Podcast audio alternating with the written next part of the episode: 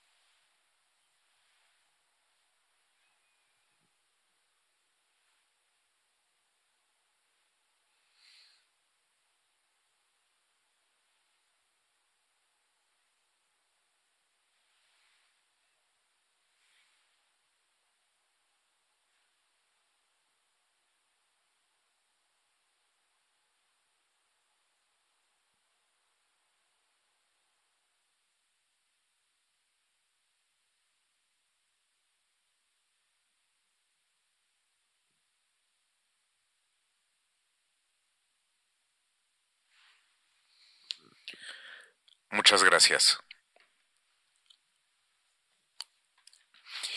Em, además de estar muy em, orgullosos aquí en, Casa Árabe por el resultado de esta, de esta exposición y de los agradecimientos que tenemos que dar em, pues a todos los que han hecho esto posible. Es el, es el momento de hacerlo, lo hicimos en la inauguración pero también creo que es un momento eh, importante para volver a eh, reconocer que esto es el resultado de un esfuerzo colectivo, eh, no solo el, el, esfuerzo de los, de los artistas, sino de quienes han hecho posible que esta exposición llegue a Madrid.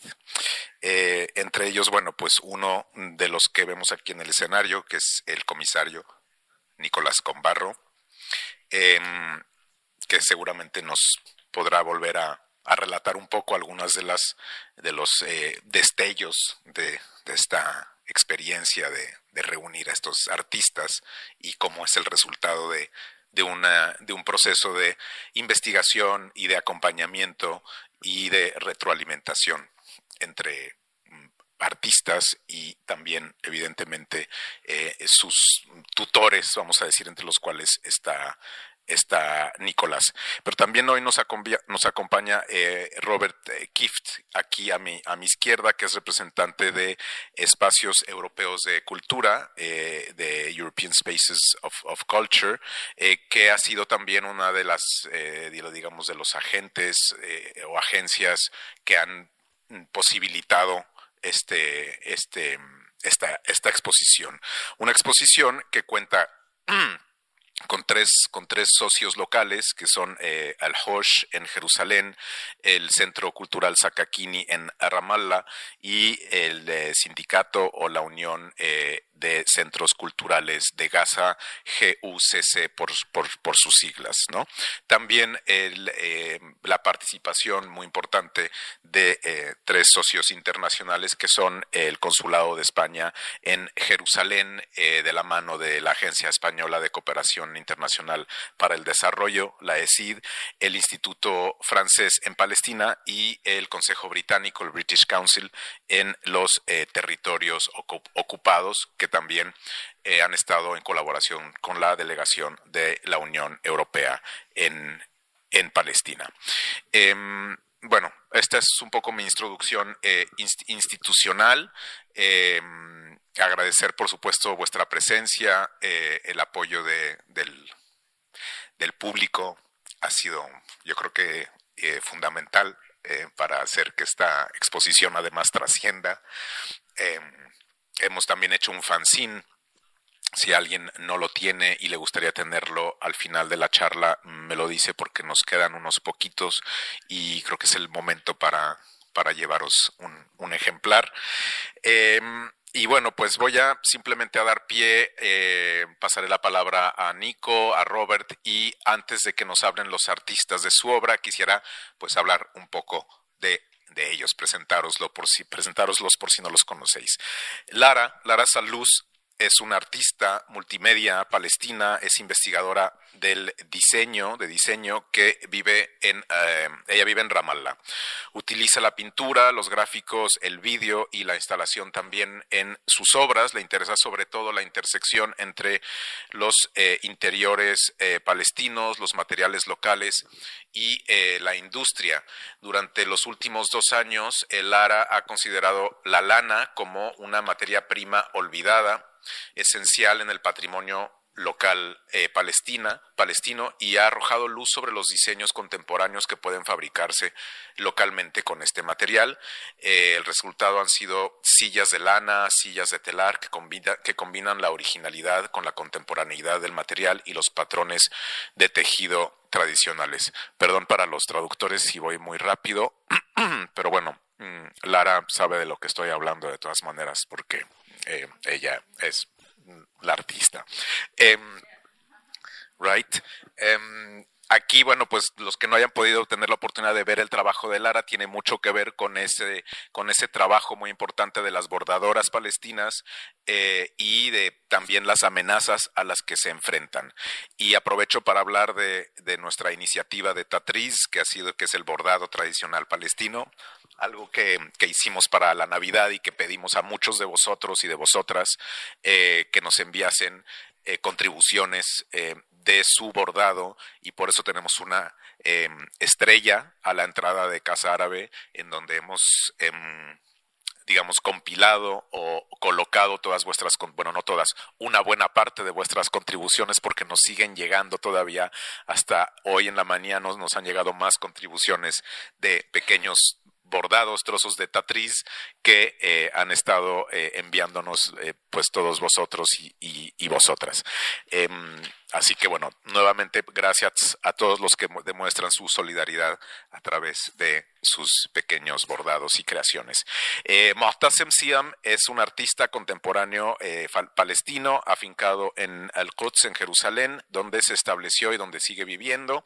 Es licenciado en Bellas Artes por la Academia de Arte y Diseño de Bezalel. En el año 2020, eh, Siam se destaca por eh, utilizar una amplia gama de medios, incluidos el vídeo, la performance, los objetos y los medios sonoros, para crear obra de instalación en la que intervienen secuencias prefabricadas y encontradas, películas, medios digitales, eh, abierto a los diversos medios de nuestro tiempo. Eh, suele recurrir al propio material y a su riqueza de materialidad y también para inspirarse recurre al concepto de identidad y a los sueños y a sus recuerdos de infancia, eh, ya sean provocados por la nostalgia, por acontecimientos especiales o autoexplicativos.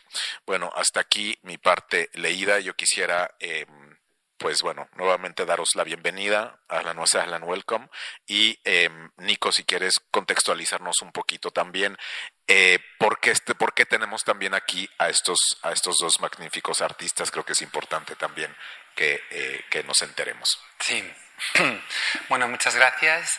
Eh, gracias a todas por venir, los que estáis desde casa también. Eh, les parecía importante este acto eh, porque esta exposición eh, ha evolucionado eh, junto con los acontecimientos y además tenemos la suerte de tener a Motasem y a Lara con nosotros y a Robert también, que ha tenido a bien acercarse.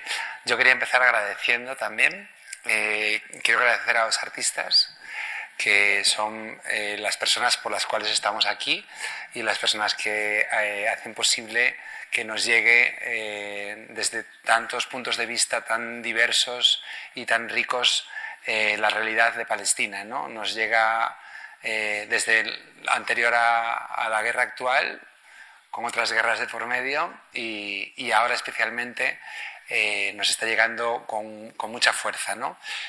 recuerdo un acto que hicimos aquí cuando presentamos el fanzine, en ese momento no podían estar aquí los artistas presentes y lo que hicimos fue que enviaron audios, especialmente los artistas de Gaza, eh, a los que quiero enviar un especial eh, recuerdo desde aquí. Eh, están vivos, que eso ya es decir mucho, pero están en una situación, como os podéis imaginar, muy, muy difícil. no solamente los artistas, obviamente, del programa Tatafuk, ya que llevamos cuatro años colaborando con la región de Gaza, gracias a este programa acerca de AECID de formación de, artistas. Eh, hemos trabajado con, más de 40 artistas en la Franja de Gaza. Eh, yo estoy, de la medida de lo posible, de lo humanamente posible, en contacto con casi todos ellos y ellas y eh, responden, están ahí. Hoy estaban contestando al anuncio de este acto por Instagram, bueno, cosas que a veces te sorprenden. También eh, agradecer eh, a los artistas de Cisjordania y de Jerusalén que tanto se han implicado desde el principio de este programa. El programa nació en Gaza, pero rápidamente entendimos que tenía el sentido de que se expandiese a otras regiones de Palestina, porque como es un programa sobre todo online, eh, podía superar barreras. Sabéis que no hay movilidad, no la, no la había antes y ahora ya, pues obviamente es imposible, entre las diferentes regiones de Palestina. Y tener un programa de estas características permitía también generar red entre los artistas. ¿no? Ya hablábamos con Lara y con Motasem cómo este programa también les ha permitido a ellos entrar en contacto eh, con artistas de, de Gaza. ¿no? Parece una, desde fuera parece algo extraño, pero es algo como que tiene mucha importancia también. Eh, su implicación como artistas eh, es increíble. Ah, yo desde el primer minuto no he hecho más que aprender de ellos y de ellas, eh, el compromiso que tienen con la creación por encima de las circunstancias.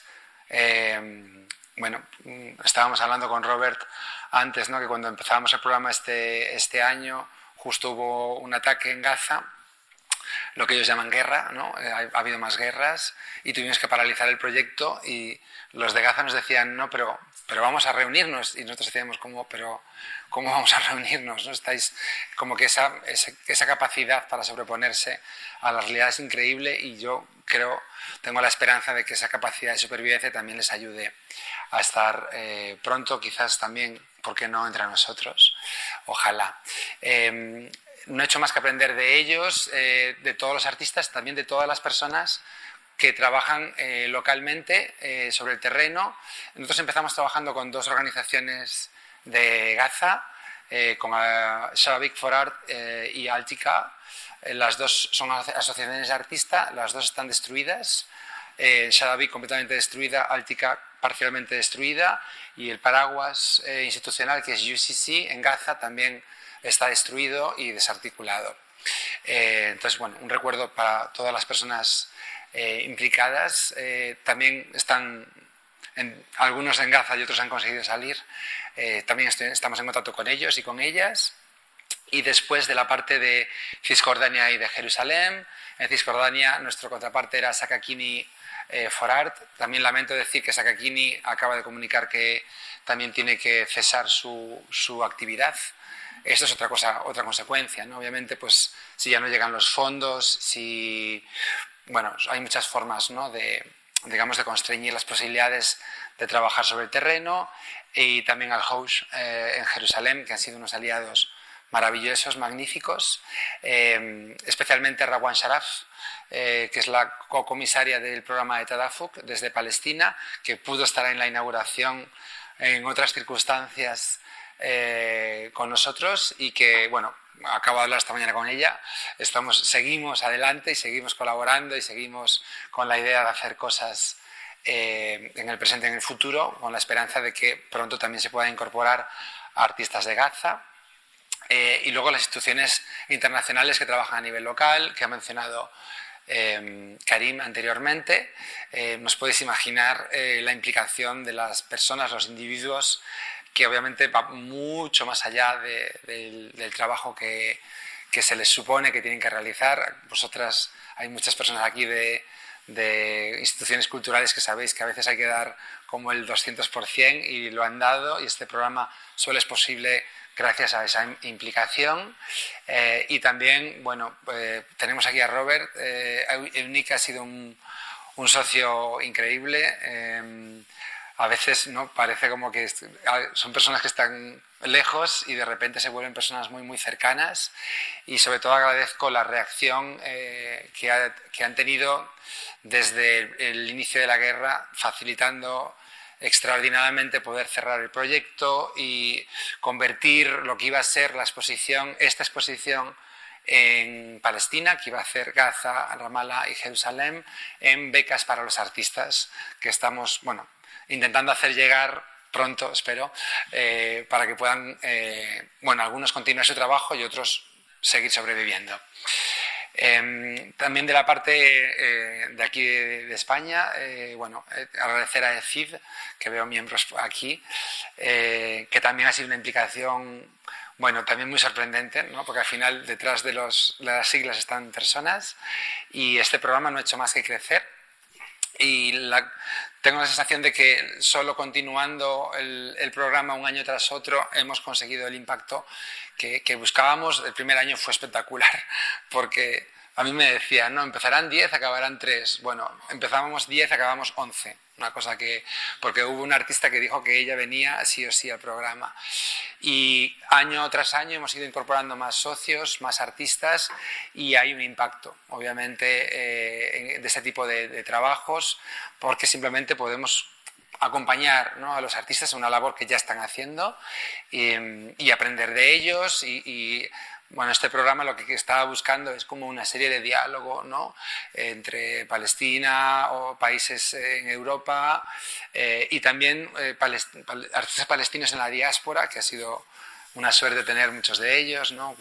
Pienso en Larisa Sansur, que fue una de las mentoras, pero bueno, tantos otros, Taisir Bandigi o tantos otros que han participado en el programa. Gracias a todos y a todas, porque todo el mundo se ha implicado al 200% y por supuesto Casa Árabe. Eh, este proyecto ya venía de lejos, ya venía de, con muchas ganas y yo decía, vamos a esperar, vamos a esperar, vamos a esperar porque viene un programa gordo, ¿no? Y tuvieron a bien esperar, esperarnos y el resultado lo tenemos aquí. Es una, sé que es una paradoja, sé que es difícil eh, extraer eh, una exposición del contexto, no, bueno, no tiene sentido extraerla, pero al revés, ¿no? Justo nos sirvió como puente, como una forma de que las personas que se acercan, que han sido miles, eh, puedan entender eh, el, conflicto más allá del conflicto. Digamos que la realidad eh, de, ser artista en Palestina, ser ciudadano o ciudadana en Palestina, ya antes de la situación que estamos viviendo ahora, las dificultades que se suponen, los retos que se supone como colectividad y como individuos. Y también una nueva generación de artistas que a mí me ha impresionado muchísimo su capacidad para contar, para contarse y para contarnos, ¿no? porque al final nos sentimos como, en cierto modo, también apelados ¿no? con estas narraciones que nos hacen llegar y la forma en la que nos lo hacen llegar. ¿no? A veces nos vemos abrumados por noticias que nos llegan de los medios de comunicación y a veces son necesarias las subjetividades para poder establecer otro tipo de, de lazos. Con eso que quiero decir que el arte y la labor artística es muy importante, la labor que hacéis es extremadamente importante y que la sigáis haciendo lo sigue siendo, vuestra presencia aquí lo es y ahí otro agradecimiento que lanzo a la plataforma Teja, que es una plataforma que aúna instituciones y colectivos, em, instituciones eh, públicas, privadas, independientes, colectivos de artistas. Bueno, es una red que se montó en su día a partir de la, guerra de Ucrania para artistas que están en zonas de conflicto, que están padeciendo la, violencia de una manera directa y que ha permitido eh, bueno, dar vehículo a, diferentes eh, becas, ayudas, desde el Reina Sofía, desde bueno, diferentes canales, eh, residencias en planta alta, donde estamos al SEM, en campo adentro, donde está Lara, también Nave Oporto, eh, que, es un, colectivo de artistas también implicado en todos estos procesos y que tiene la idea de seguir, de seguir trabajando e intentar eh, traer el máximo de artistas que podamos con la expectativa bueno, de, Cisjordania y de, y de, Jerusalén, pero también con la expectativa de poder traer, esperemos que pronto, a, a gente de Gaza. Igual se me olvida alguien, pero bueno, agradecer, agradecer, agradecer eh, el contexto os lo he explicado mínimamente. Es un programa que empezó con la cooperación española en Gaza, luego se ha ido expandiendo. El último año, gracias también al, apoyo de la UNIC, pudimos trabajar con 15 artistas, 5 de cada una de estas regiones que os he explicado. Hubo una convocatoria abierta, se presentaron más de 100 artistas, había una gran expectativa con este programa, una gran responsabilidad eh, también de cumplir las expectativas. Se hicieron eh, clases maestras, acompañamiento de tutorías. Veo a Marta Ramos por allí, que fue una de las tutoras también del programa. Eh, la implicación española ha sido enorme desde el principio y poco a poco eh, se ha ido tejiendo entre los 15 artistas también ¿no? una serie de, diálogos, de, cruces, de convergencias también en los trabajos que han ido realizando, los cuales hemos ido acompañando de la mejor forma que hemos podido, también con becas con becas económicas eh, y el resultado, bueno, eh, hay algunos que veis en esta exposición, también habrá otros eh, eh, porque de estas piezas más otras eh, mañana en Cineteca a las 7 de la tarde. Si os apetece o habéis visto estas piezas, seguro que os apetecerá mañana venir a ver algunas más y otras. Gracias a Cineteca por esa implicación que os puedo asegurar que no ha sido sencilla. Y eh, bueno, básicamente lo que nos gustaría era que, este proyecto, digamos, los resultados de todo este trabajo, del trabajo sobre todo de los artistas, que llegue, ¿no? que, que trascienda eh, las fronteras. Ojalá esta exposición en el formato que se pueda, viaje, se mueva y se siga conociendo y que Motasen y Lara eh, disfruten de su estancia aquí. Yo ya me consta que lo están haciendo, la red de apoyo y de solidaridad está siendo enorme, la respuesta de las instituciones y de los artistas está siendo increíble. Y mm, bueno, esto es algo a continuar eh, y, estamos aprendiendo mientras hacemos, aprendemos con ellos, junto a ellos y agradeceros muchísimo el esfuerzo de estar aquí, eh, aquí, bueno, en el contexto de las residencias y aquí hoy con nosotros. Eh, para contarnos un poquito más de vuestros trabajos y de vuestra realidad y de lo que está pasando del otro lado. Gracias.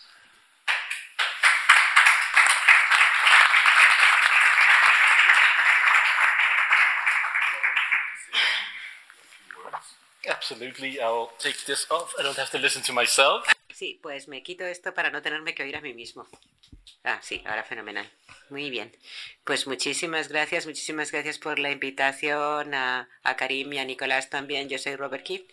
Soy el gestor del proyecto de los espacios europeos de la cultura, que es el marco, digamos, el programa marco del que formaba parte Tadafuk yo trabajo para la EUNIC, que es la Red Europea de Instituciones Culturales Nacionales, que son las instituciones, y tenemos instituciones culturales nacionales o ministerios de cultura que representan a todos los Estados miembros y que llevan a cabo proyectos de cooperación eh, con, no solo, es decir, por un lado los, los socios de los países europeos y por otro lado más de 100 eh, países de todo el mundo. Mi programa, que es el Programa de Espacios Europeos de la Cultura, es una iniciativa de la Unión Europea nosotros no somos de la Unión Europea, ojo, eh, pero trabajamos mucho en Bruselas con la Unión Europea porque, porque eh, también tenemos sede en Bruselas. Y este programa empezó examinando cómo los socios europeos podrían trabajar con socios internacionales de manera significativa, más allá de lo que son los típicos festivales europeos del cine, por ejemplo, en donde se presentan como en escaparate seis maravillosas películas europeas para, para, para básicamente para espectadores europeos, aunque se presenten en Japón, en Corea, donde sea.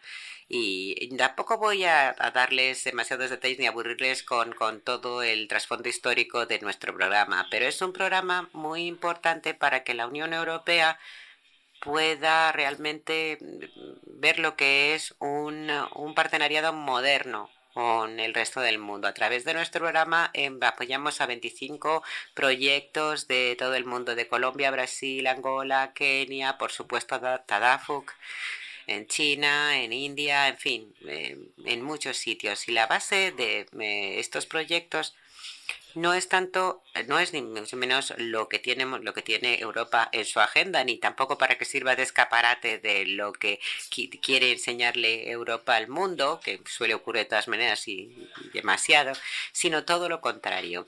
Cuando surgen los proyectos, lo primero que se plantea es los que necesitan nuestros interlocutores a nivel local, ¿Y dónde pueden intervenir eh, los europeos? ¿Qué les pueden, ¿En qué les pueden apoyar? Experiencia, conocimientos, dinero, redes.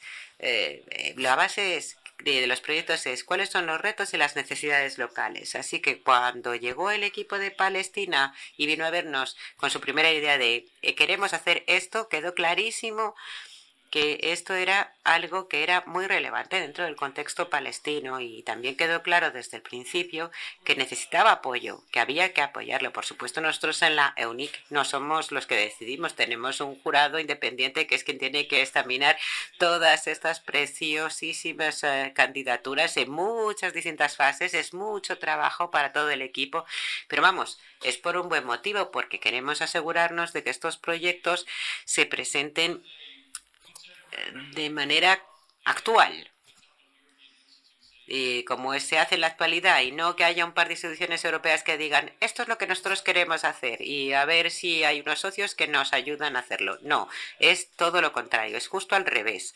El trabajo es muy intensivo, algunos de los miembros del equipo dicen que, que excesivamente es intensivo, pero bueno, es por buenas razones, como decíamos. El jurado examina las propuestas, examinó la propuesta del programa Tadafuk y inmediatamente que lo vieron dijimos, bueno, hay que hacerlo, es tan importante. Claro que tiene riesgo, mucho riesgo de que al final pues nos supere un poco este programa, pero al mismo tiempo precisamente de eso trata el programa de espacios europeos, ir más allá de lo más evidente más allá de lo que nos puede resultar más cómodo. Así que con este programa lo que estamos buscando son proyectos que estén un poco al límite eh, de, lo que es mm, posible hacer, pero, pero que tienen su razón de ser. Y precisamente por eso también nuestro equipo en, en EUNIC decidió, hay que hacer esto.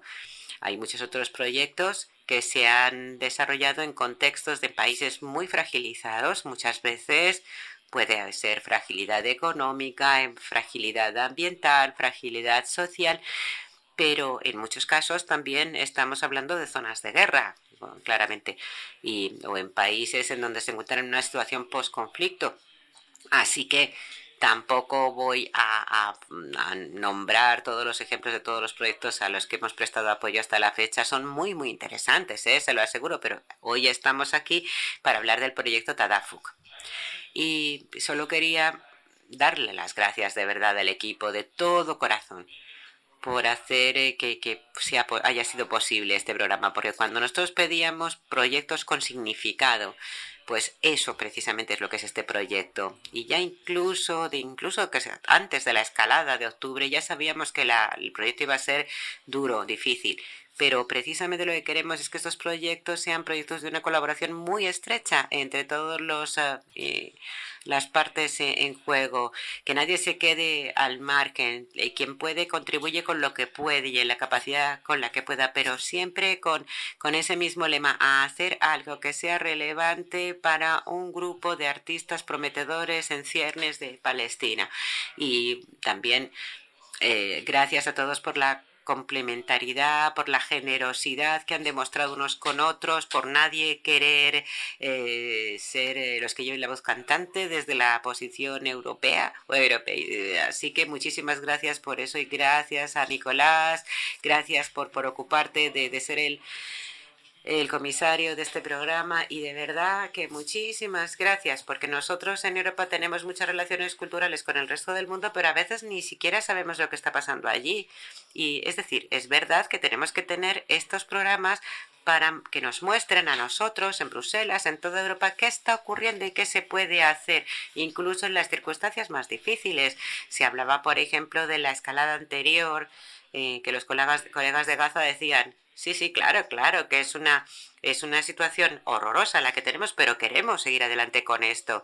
Por eso es tan importante, porque es que nos resulta inimaginable pensar que cosas como estas estén ocurriendo. Hay que verlo con nuestros propios ojos. Y, y, ese es el mensaje que yo le, quiere, le, le, le, traslado también a nuestros miembros sobre el terreno. Escuchar lo que está viendo, lo que está a lo que están diciendo, lo que está, mirar lo que está pasando, estar muy atentos a lo que quieran nuestros socios, porque eso es lo más importante. Ese es un poquito el trasfondo de lo que son los espacios europeos y de lo que tratamos de hacer. Tampoco como digo, voy a, aburrirles con nuestro trasfondo, contexto político, pero lo que tratamos de hacer con estos proyectos nuestros en Bruselas es plasmarlos y traducirlos para la Comisión Europea, porque ellos no tienen la más mínima idea de, de, qué es lo que tendrían que hacer estos proyectos modernos de cooperación cultural. Nosotros tratamos de contárselo con lo que ha ocurrido en, a lo largo del año pasado en, con el programa Tadafuk, se lo hemos contado, pero también lo que hemos hecho en Kenia, en, Colombia y en Bosnia y Herzegovina, porque tenemos que conseguir que la Unión Europea reconozca que esto es importante, que esto es lo que está ocurriendo.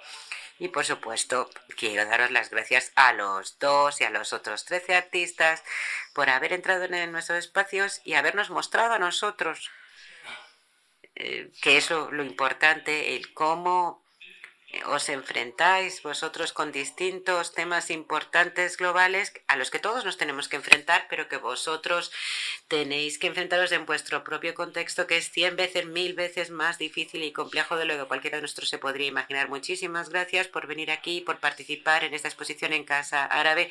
No he podido casi verla porque acabo de llegar. Me encantaría poder examinar todas las obras con más tranquilidad. Muchas gracias a Casa Árabe por inaugurar la exposición.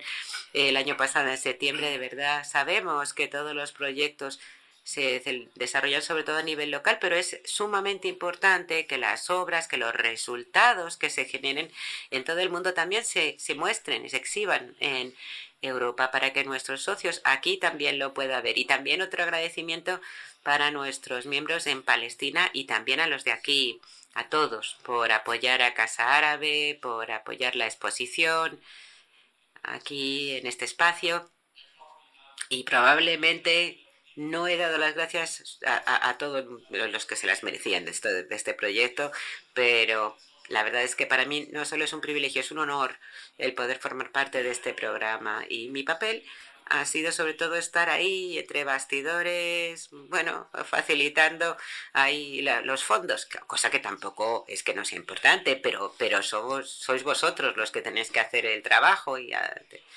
eh, a veces muy, muy directamente en contacto con, con Nico y con Palestina, nuestros colegas de Palestina, sabemos que ha sido dificilísimo y esperamos que nosotros, la EUNIC, en el futuro podamos también ayudar a apoyar los resultados y los desarrollos que surjan de este programa y ya estamos viendo dónde podrían entrar algunos de nuestros miembros. A lo mejor hay que hablar con la delegación de la Unión Europea, ver qué pueden hacer ellos. Pero bueno, eso, eso va a ser mi, mi tarea en los próximos tiempos.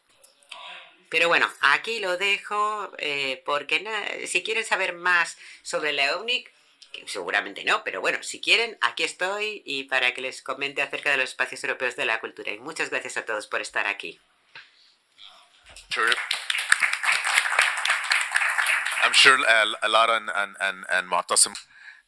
Estoy seguro de que eh, Motasem y Laura van a dar las gracias a muchas más personas próximamente.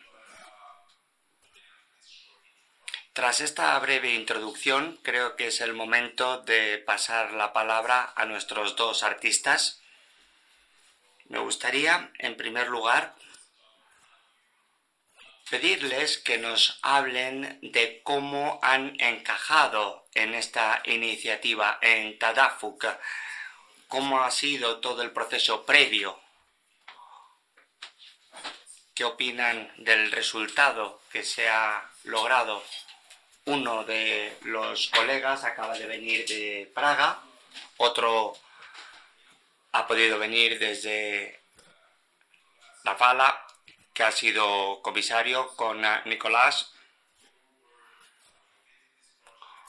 Cuéntenos cómo ha sido su trabajo, cómo encajan en este proyecto, cuáles son sus expectativas y cuál es su opinión tras haber visto la exposición aquí en Madrid.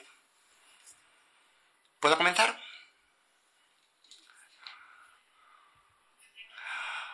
Buenas tardes a todos, gracias por estar aquí. Soy Lara Solos. Around their hands ese es el trabajo que he realizado y al igual que cualquier otro artista, yo simplemente me presenté a la convocatoria. Fue un proceso relativamente breve, sencillo. Y ha sido diferente respecto a otros programas.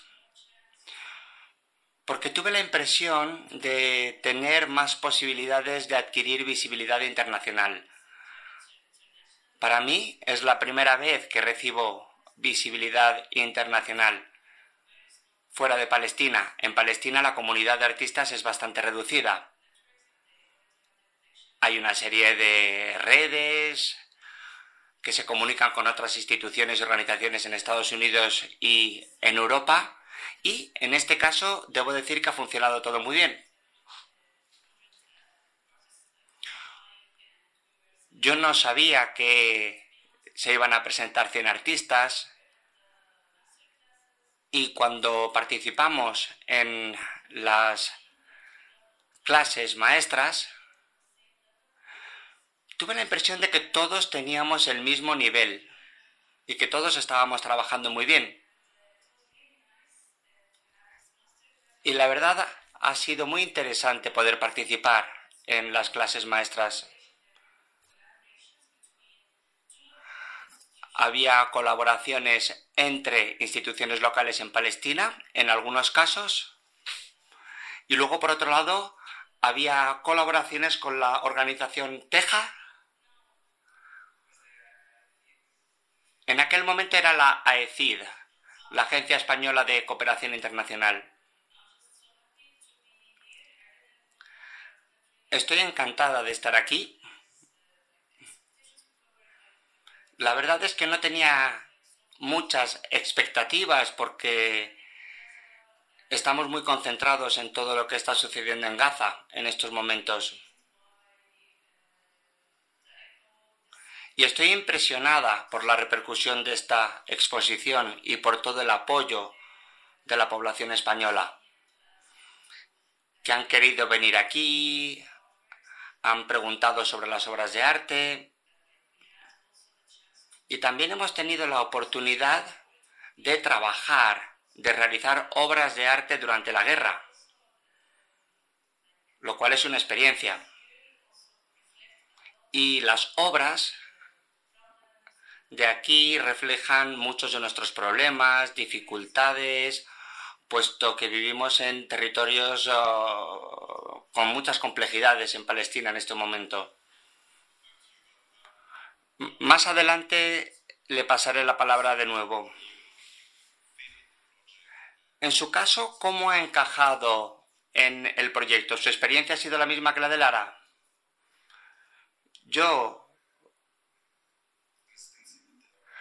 pasé a formar parte de Tadafuk gracias al co-comisario que estaba trabajando con Nicolás. Y en mi opinión es muy importante entrar en contacto con otros palestinos en Gaza. Para mí fue muy interesante estos contactos y para mí terminar en una exposición en España es algo que nunca pude imaginar. Mi experiencia es bastante limitada en Palestina y nunca he expuesto en ninguna organización israelí. Y en mi vídeo, aquí, en mi obra, lo realicé en la Academia Israelí. Un profesor nos pidió que incorporáramos una bandera israelí en la obra y a mí me costó mucho aceptarlo en aquel momento.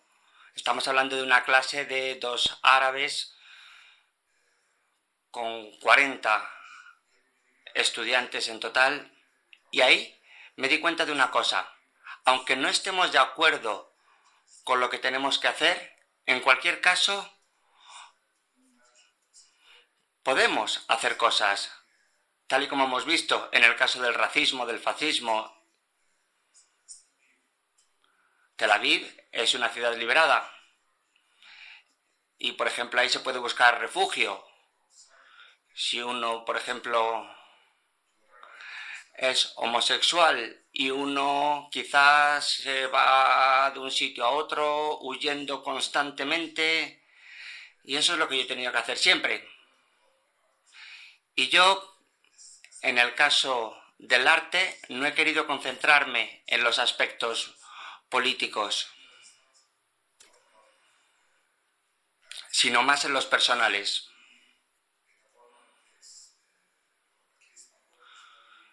Mi obra es muy sincera. Los palestinos tienen dificultades para entenderla. Solo por eso hay muchas personas sorprendidas que cuando han venido a Casa Árabe han dicho, mm, ¿y estas obras no las habíamos visto nunca antes?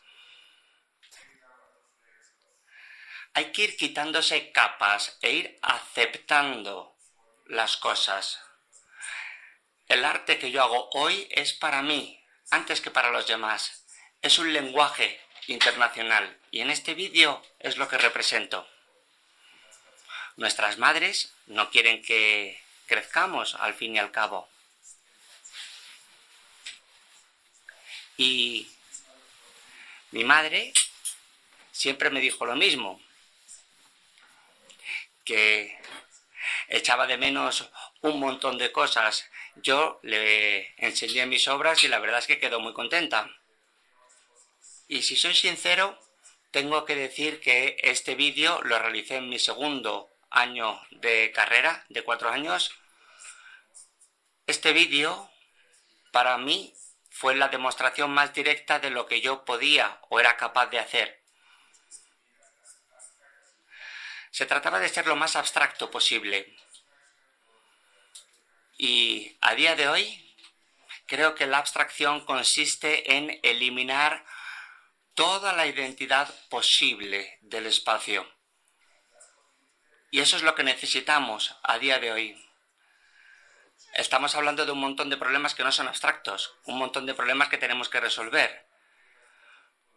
Y bueno, este es el vídeo que ha seleccionado Nicolás. Y bueno, básicamente estoy hablando del tema desde la perspectiva palestina. Estoy seguro de que más adelante el público querrá formular preguntas. Queremos uh, animar al diálogo, es lo que hacemos siempre aquí en Casa Árabe. Y ahora me gustaría entrar en algunos detalles sobre lo que ha dicho. Sharaf, lo ha mencionado Nicolás, y el comisario también. Se ha hablado de la nueva generación de palestinos, que es una generación diferente de artistas respecto a los anteriores.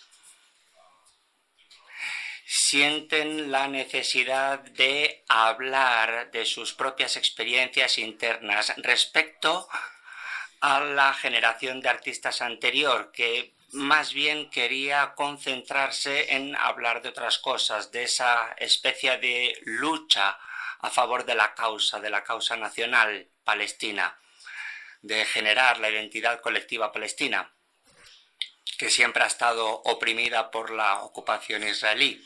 Sin embargo, esta generación de artistas de artistas quiere hablar más desde un punto de vista diferente, quieren hablar de sí mismos. O eso es lo que yo he entendido a partir de lo que ha comentado la artista antes.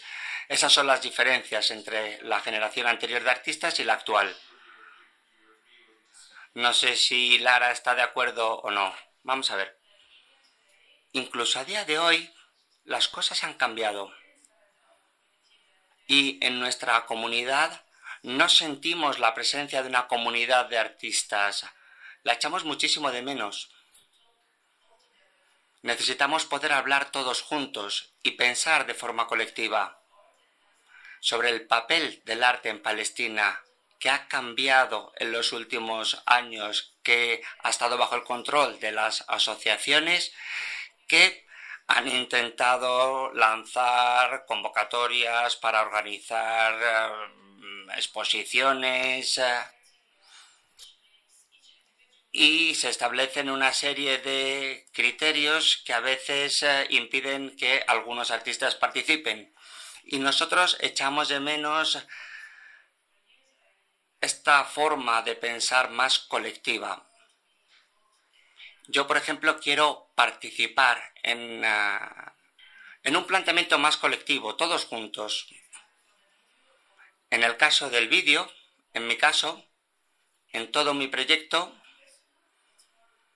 no ha sido algo personal, sino que me he querido centrar en las mujeres palestinas, especialmente las beduinas que están sufriendo marginación, amenazas por parte de los colonos israelíes día tras día, que entran en sus casas, les roban todo lo que tienen, les envenenan el ganado.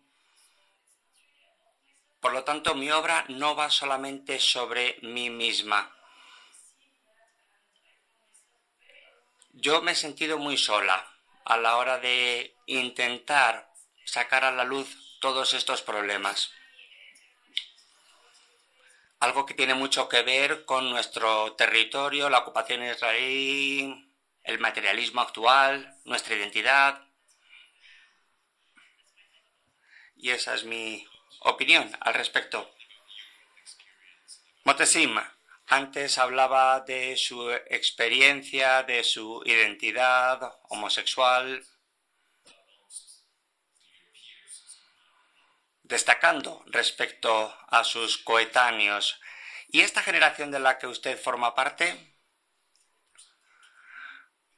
¿Está hablando de forma más personal, considerando una perspectiva más personal en lugar de una perspectiva más uh, colectiva o nacional?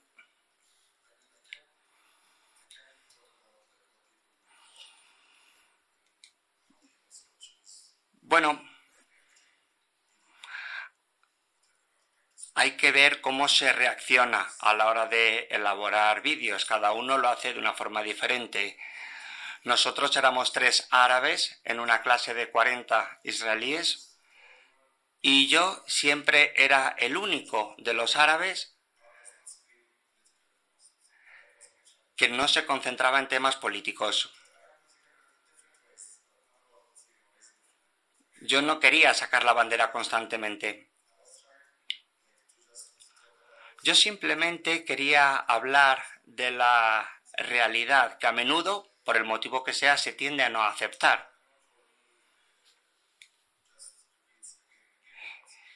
Y eso se repite una y otra vez en mis obras de arte. Mis procesos siempre tienen que ver con algo diferente, otro lenguaje.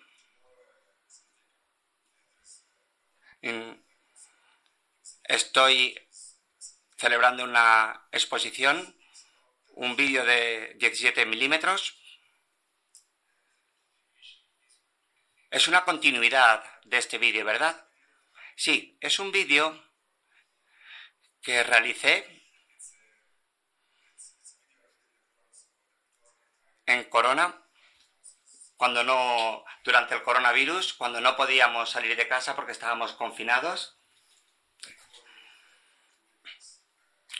Grabé Google Maps y tuve un mismo sueño varias veces a lo largo de mi vida. Siempre soñaba lo mismo y la historia continuaba una y otra vez, así que empecé a interiorizarla. Y para mí se generó una imagen muy visual. Veía un taxi a la izquierda, yo estaba en una autopista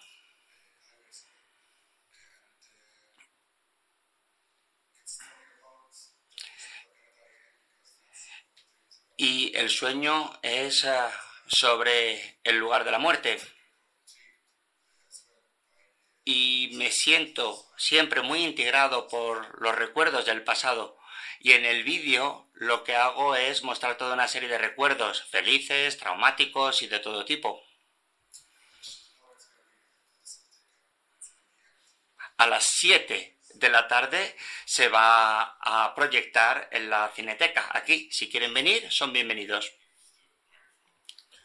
Antes de pasar la palabra al público, me gustaría anunciar que mañana, antes de la Cineteca, vamos a celebrar un taller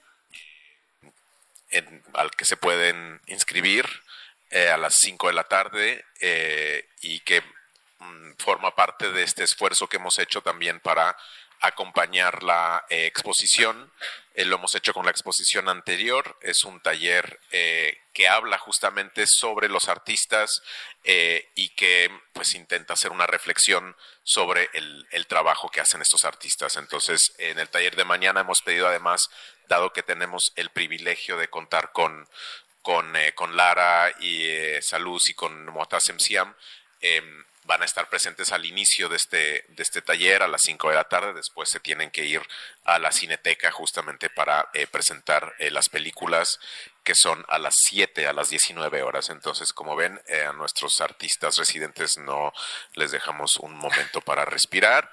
de pronto se pueden comer un pincho de tortilla entre una cosa y otra, pero poco más. Pero bueno, lo están, lo están disfrutando, creo.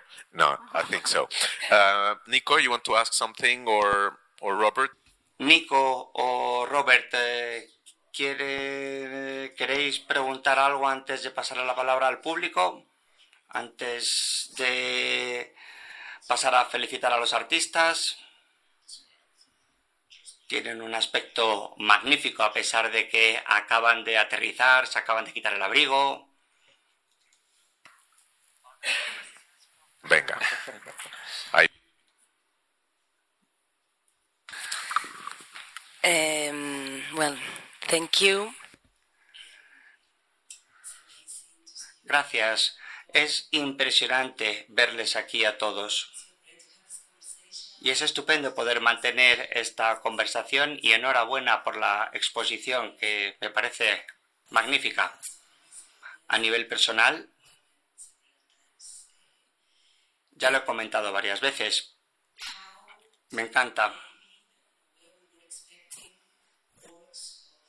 Nosotros esperábamos obras de la generación anterior que decía Karim, con otras temáticas, considerando otros tiempos históricos.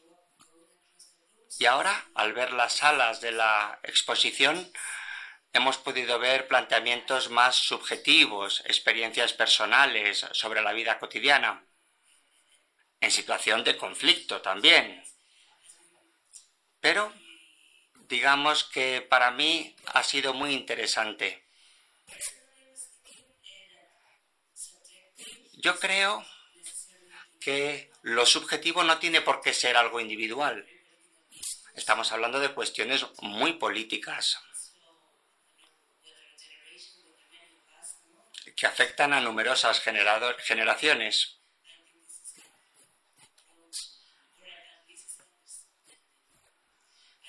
Yo creo que esto es lo que vemos en sus obras.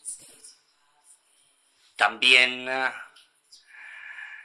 en los planteamientos de, otras personas o homosexuales que también eh, son artistas y están eh, exponiendo aquí. Y en su opinión, según su experiencia en el programa Tadafuka, han podido conocer artistas nuevos de su generación en Gaza. ¿Cómo se sienten? ¿Qué tipo de lazos han podido estrechar?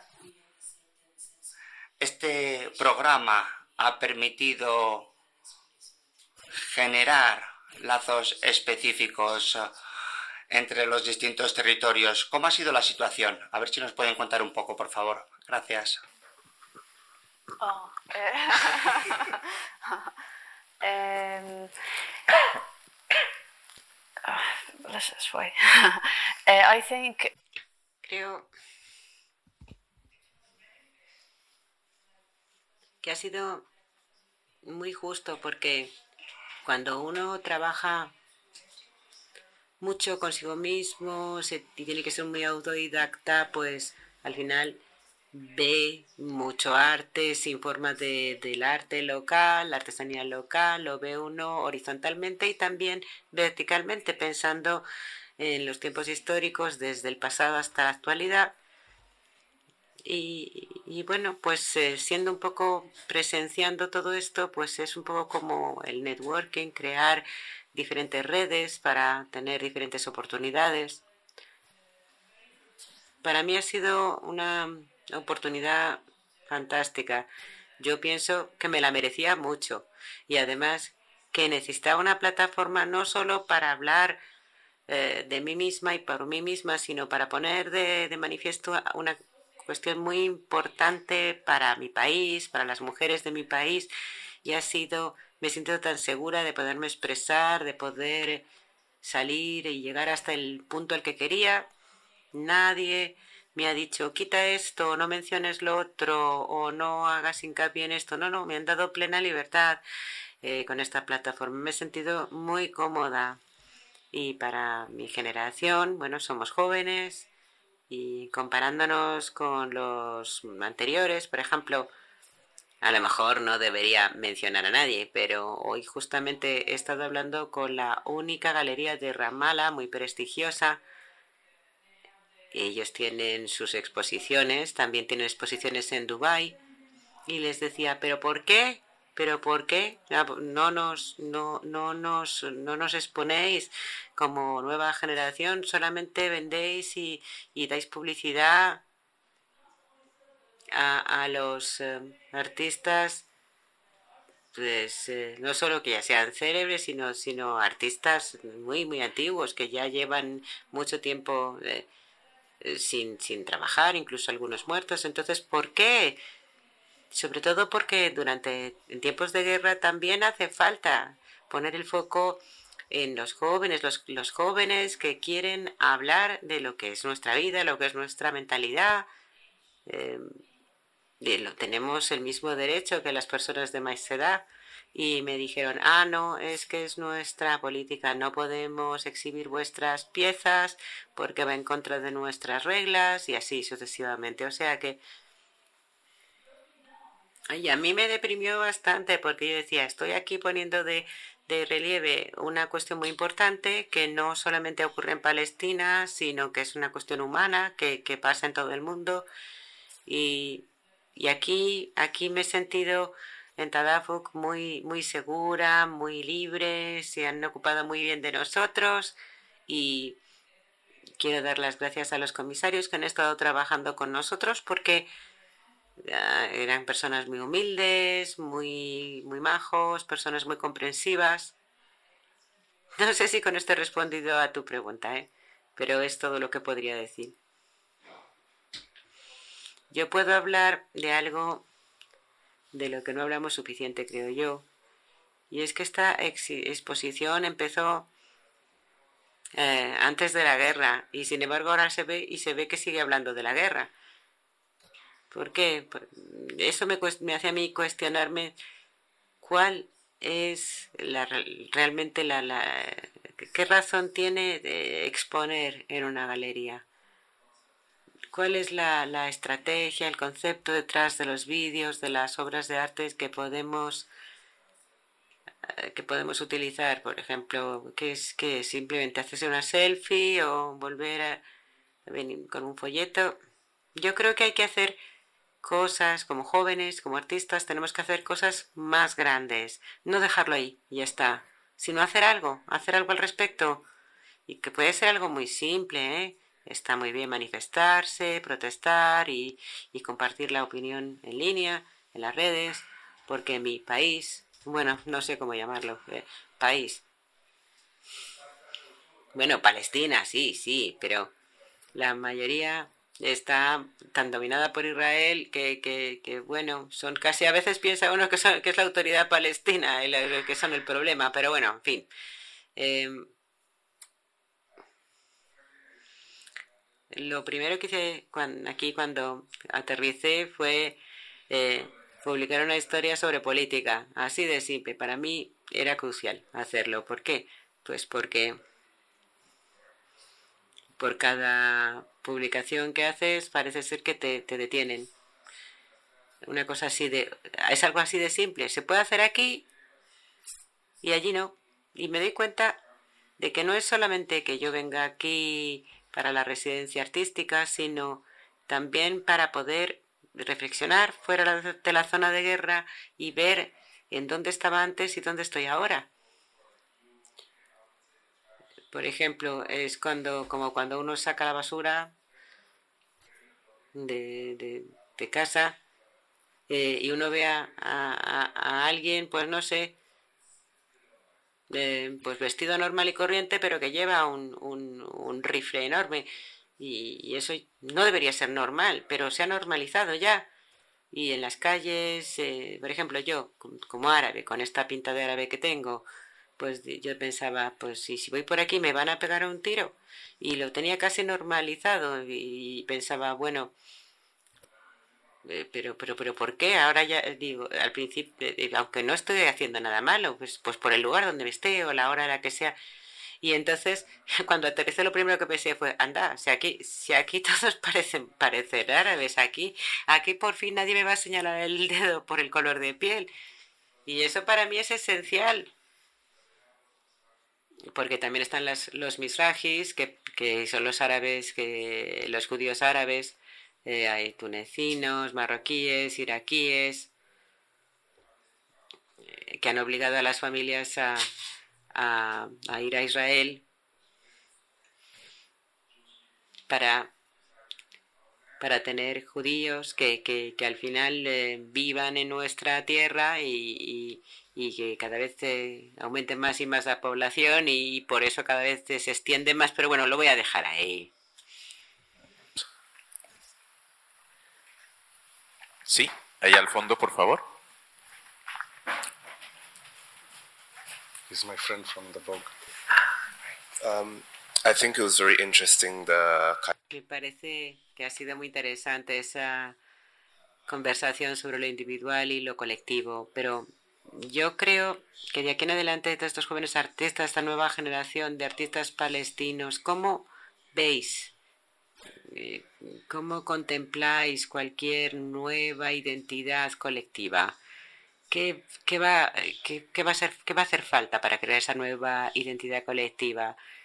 Superando ese reto un poco de los, de los colectivos, del colectivo artístico anterior que había en Palestina si él quiere saber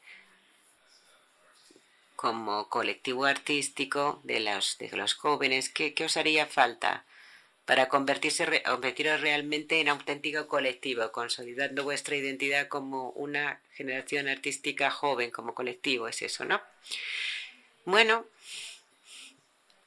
podernos reunir, compartir ideas para trabajar en proyectos más abiertos.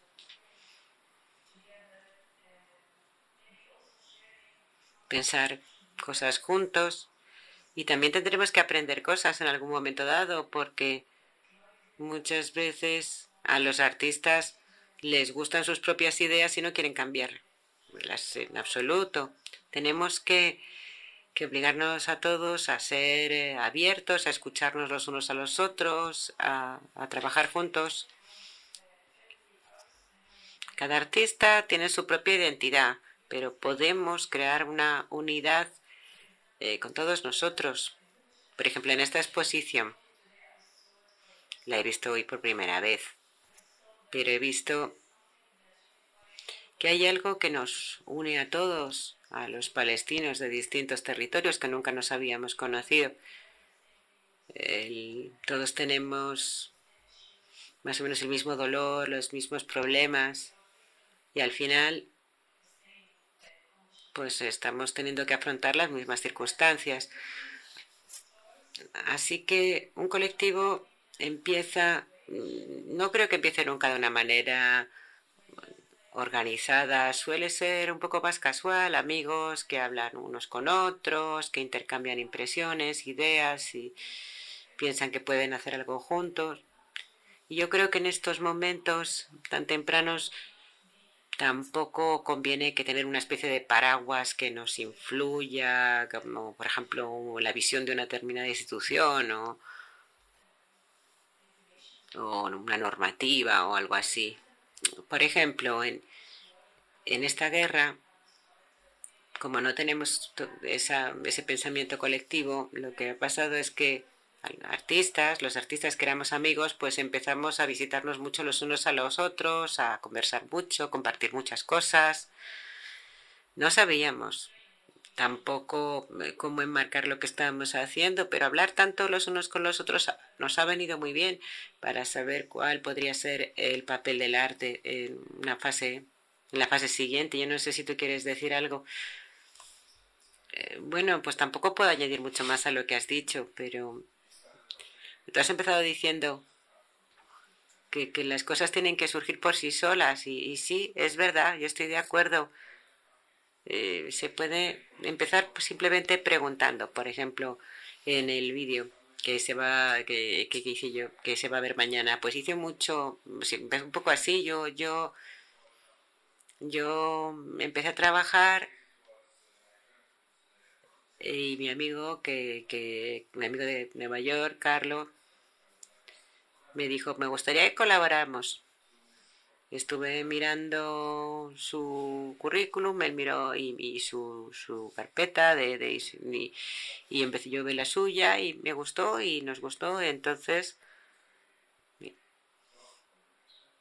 pues eh, empezamos, él, él escuchó mi pieza en, en árabe y en inglés, como él no habla árabe empezó a escuchar simplemente mi voz y bueno, pues a veces se le ve como, como salta, como cuando entiende alguna palabra, en fin, para tratar de encontrar una lengua común con cualquier otro artista, encontrar algo así con cualquier otro artista con el que uno quiera colaborar ya es muchísimo. Porque tampoco, es decir, que lo más importante es que cada uno tenga su propia identidad, seguir siendo amigos y yo creo que la respuesta tendría que ser just do it, o sea, manos a la obra. Bueno, es que eso me suena a un eslogan de una marca americana, ¿eh? No sé por qué, un mm, poquito. Bueno.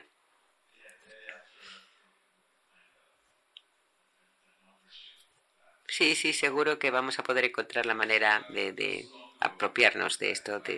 Hace no mucho invitamos a Ayasatria eh, a a casa árabe, una músico que, que, eh, vive en Haifa, y ella también reflexionaba mucho acerca de su, de su propia labor artística y de esa falta de, hablando de esa falta de comunicación entre los artistas de su misma generación.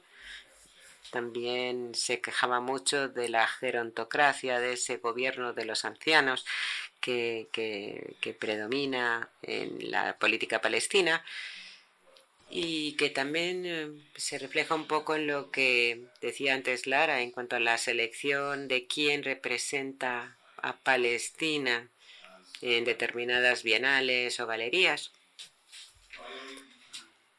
El darle prioridad, a, digamos, al apostar sobre seguro a, a los nombres conocidos ya, porque este, nadie quiere hacer, vamos, tiene mucha aversión al riesgo, no quieren experimentar. Y eso afecta un poquito a la región, que no hay muchas voces experimentales en las galerías más importantes y es un reto.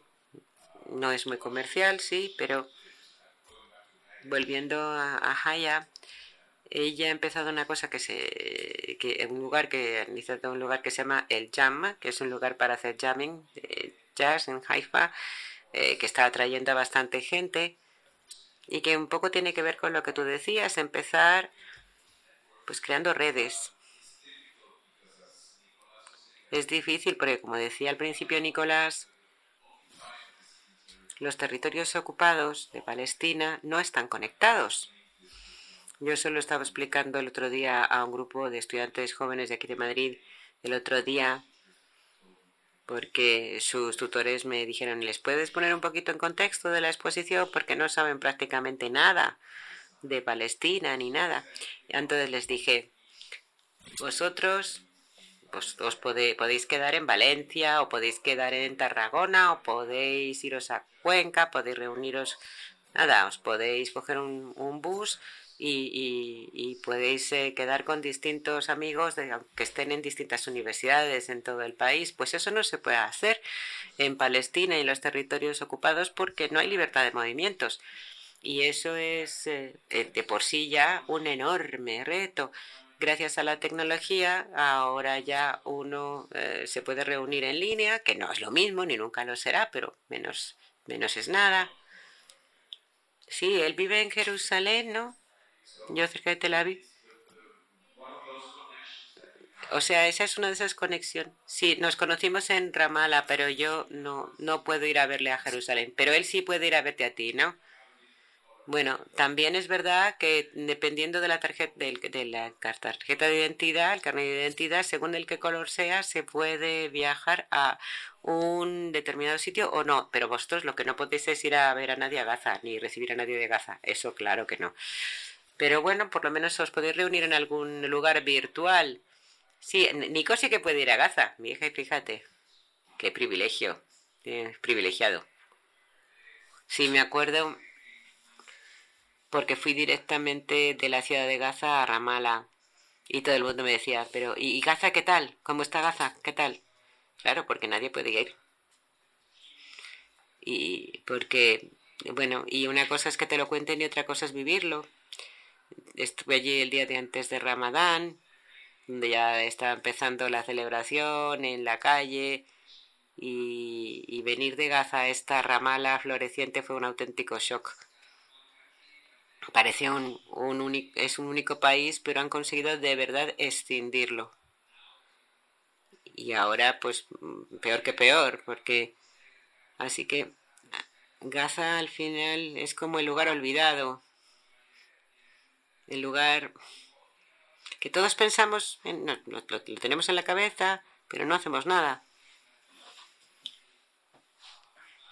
Se sienten abandonados, se sienten olvidados, los artistas no tienen universidades donde puedan estudiar arte, hacen lo que pueden, como pueden, donde pueden. Es, es asombroso siquiera que puedan hacer arte y su necesidad de conocimiento y su necesidad de compartir es algo muy comprensible, lo podemos entender todos, ¿no? Está en nuestra naturaleza humana. Pues hay que empezar desde cero y empezar a partir de ahí, reconstruir todo y habrá que volver otra vez desde cero, incluso desde, desde, desde más abajo, desde el sur de los desde el subsuelo para reconstruir. Y estuve hablando con Sharif Sharan el otro día. Él salió de Gaza a través de Turquía. Ahora está en la Cité des Arts, en París. Y estaba hablando, hablando siempre todo el rato de reconstruir Gaza, reconstruir Gaza, reconstruir Gaza. Así es lo único que, que, y, es así lo, eso muestra lo determinados que son y, y, y, lo decididos que son como tanto como artistas como como personas. Los antiguos artistas palestinos de Gaza han perdido muchos familiares. Todos ellos tuvieron que marcharse de sus hogares, la mayoría de sus casas fueron bombardeadas. Para ellos el arte, por ejemplo, Sherim, eh, estuvimos viendo su trabajo en un momento dado y si se ve sus obras, se puede ver lo aterrorizada que está. Hay otros artistas que no pueden hacer nada porque no tienen acceso ni a papel, ni a lápiz, ni a nada. Nosotros estamos tratando de contactarles, pero es que no nos pueden ni responder porque además ahora es lo que están, están buscando, vamos, tratando de sobrevivir, están y no, no pueden ocuparse de nada más que, que salvarse la vida no nos hemos escrito, hemos tratado de contactar con ellos, pero es que a ellos ya no les importa nada, nada más que, que, que, sobrevivir.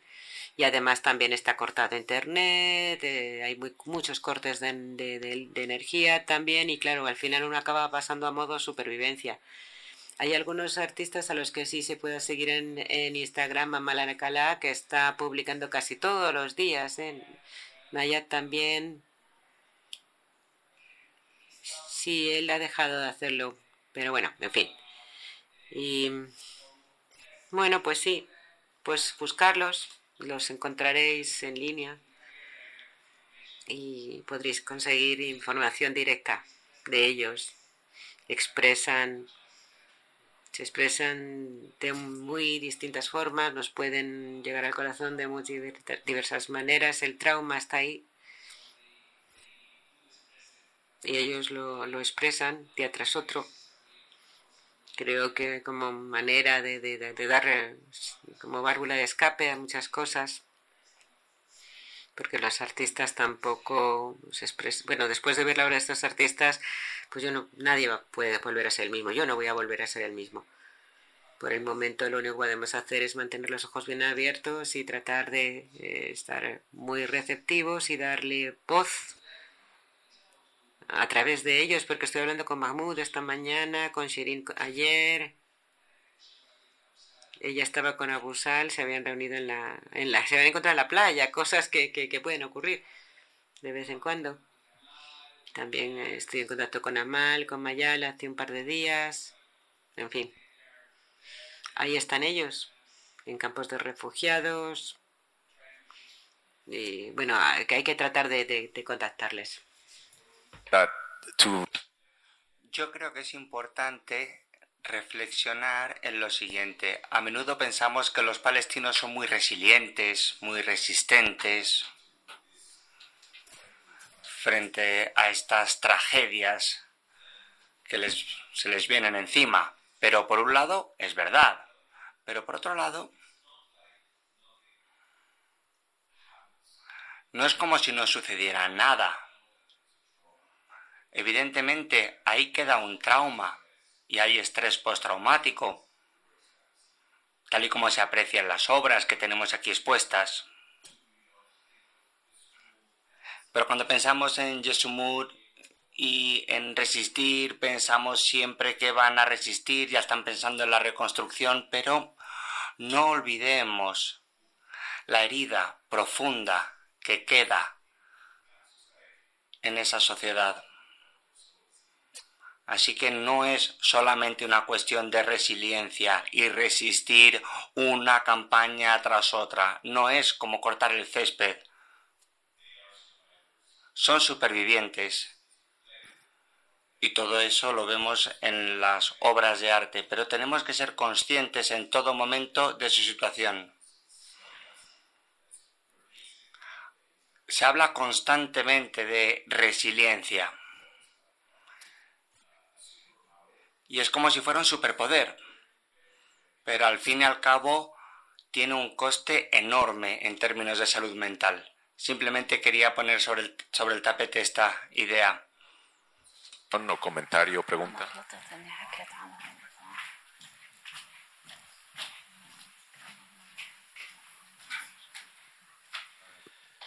Eh, ¿En español? ¿En inglés? Ok. Bueno, pues en español, y así.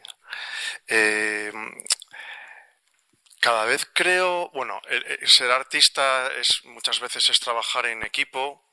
También creo mucho en el trabajo en soledad del artista pero vemos que la situación de Israel y Palestina parece que políticamente es como que no hay un diálogo, ¿no? No, es, no, no, consiguen entrar en un diálogo. Quería saber si vosotros como artistas veis que hay una posibilidad de diálogo entre artistas israelíes y artistas palestinos y no sé Lara tú vivías en uh, you live in Lara you live in, uh, in Ramallah usted vive en Ramallah y el otro artista vive en Tel Aviv, ¿verdad? Quizá Motesem también pueda contestar a esta pregunta. Y también como artista homosexual, me gustaría preguntarle si hay diálogo entre artistas. Porque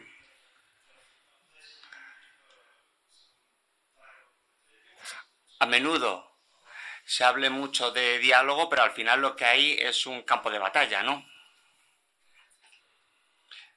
Mi respuesta va a ser desde mi punto de vista y desde mi experiencia. Si eres palestino y eres diferente, pues es todo como muy blanco o negro. Pero en general, en mi caso, este vídeo que elaboré en 2018, pues aquí lo tengo expuesto. Y en aquel momento no sabía realmente cómo era la situación. Intentaba comunicarme con los demás y entender bien la situación. Los sionistas siempre van a ser igual y no nos van a entender. Y yo he aprendido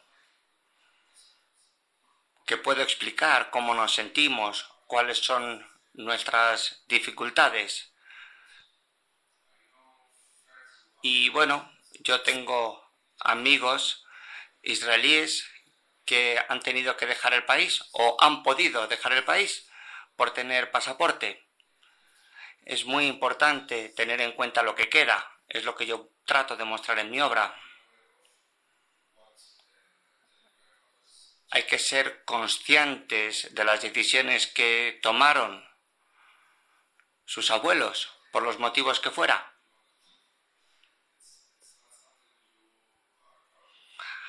Nadie puede estar orgulloso de acaparar tierra. No sé cómo decirlo. El sionismo no es algo de lo que alguien se tenga que sentir orgulloso. En la academia donde yo estudié y mis colegas de trabajo cuando voy a Tel Aviv, a menudo están orgullosos de ser algo así y no entienden la situación. Porque en su cabeza quieren dos países. Y este país siempre ha sido Palestina. Por lo tanto, tomar tierras y en Cisjordania crear asentamientos nuevos, pues no tiene mucho sentido.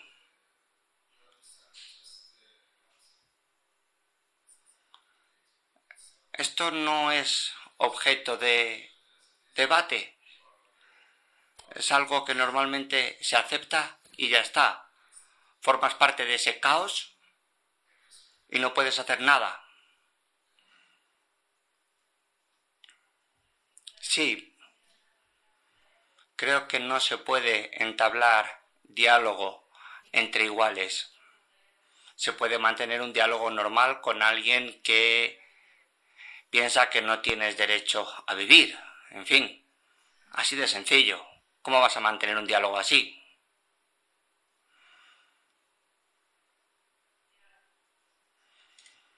Creo que Motosem lo ha explicado muy bien. ¿Podemos terminar con un toque más alegre? ¿Alguien más quiere comentar algo? Si no, podemos concluir aquí. Dar las gracias a los intérpretes. estar aquí esta tarde. Eh, eh, gracias a, aquellos y aquellas que nos siguen también eh, a través de nuestra página de YouTube. comentaros que si queréis volver a escuchar esta charla o recomendarla a alguien, pues la tenéis en el canal de YouTube de, Casa Árabe. Y bueno, pues nada, gracias a, Robert Kift, a Lara Saluz, Motasem Siam, Nicolás Combarro. we hope you still enjoy the rest of Esperamos que disfruten del resto de días que le quedan aquí en España. Sé que están ah, disfrutando mucho y queremos que regresen aquí, a Madrid, a Córdoba o a donde deseen. Porque son ustedes unos artistas palestinos brillantes. Muchas gracias.